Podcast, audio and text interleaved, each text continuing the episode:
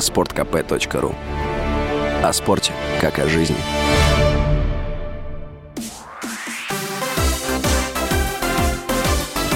Новости спорта.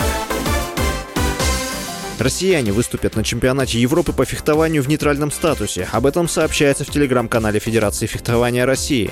В турнире примет участие шестеро отечественных спортсменов. На соревнованиях выступят шпажисты Яна Бекмурзова, Артем Саркисян, Полина Хайердинова, а также саблистки Валерия Кобзева, Алена Лисина и Анна Смирнова. В марте Международная Федерация фехтования разрешила российским спортсменам участвовать в турнирах в нейтральном статусе. Однако позднее организация отказала в допуске многим атлетам, в том числе олимпийским чемпионкам Яне Игорян, Софье Великой, Софии Поздняковой и Ольге Никитиной.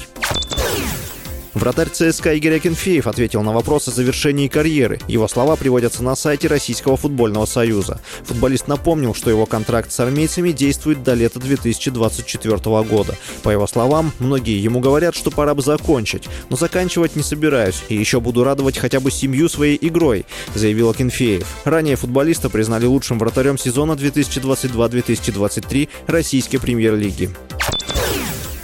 Лидер сборной Аргентины Лионель Месси вряд ли сыграет на чемпионате мира 2026 года. Об этом 35-летний футболист рассказал в интервью китайской газете «Титан Спортс». «Посмотрю, как пойдут дела, но в принципе нет. На следующий чемпионат мира я не пойду», — сказал Месси.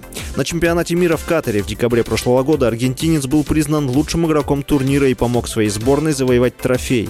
До чемпионата мира 2022 он говорил, что турнир в Катаре станет для него последним чемпионатом мира, но после решил пока не завершать карьеру в национальной команде. С вами был Василий Воронин. Больше спортивных новостей читайте на сайте sportkp.ru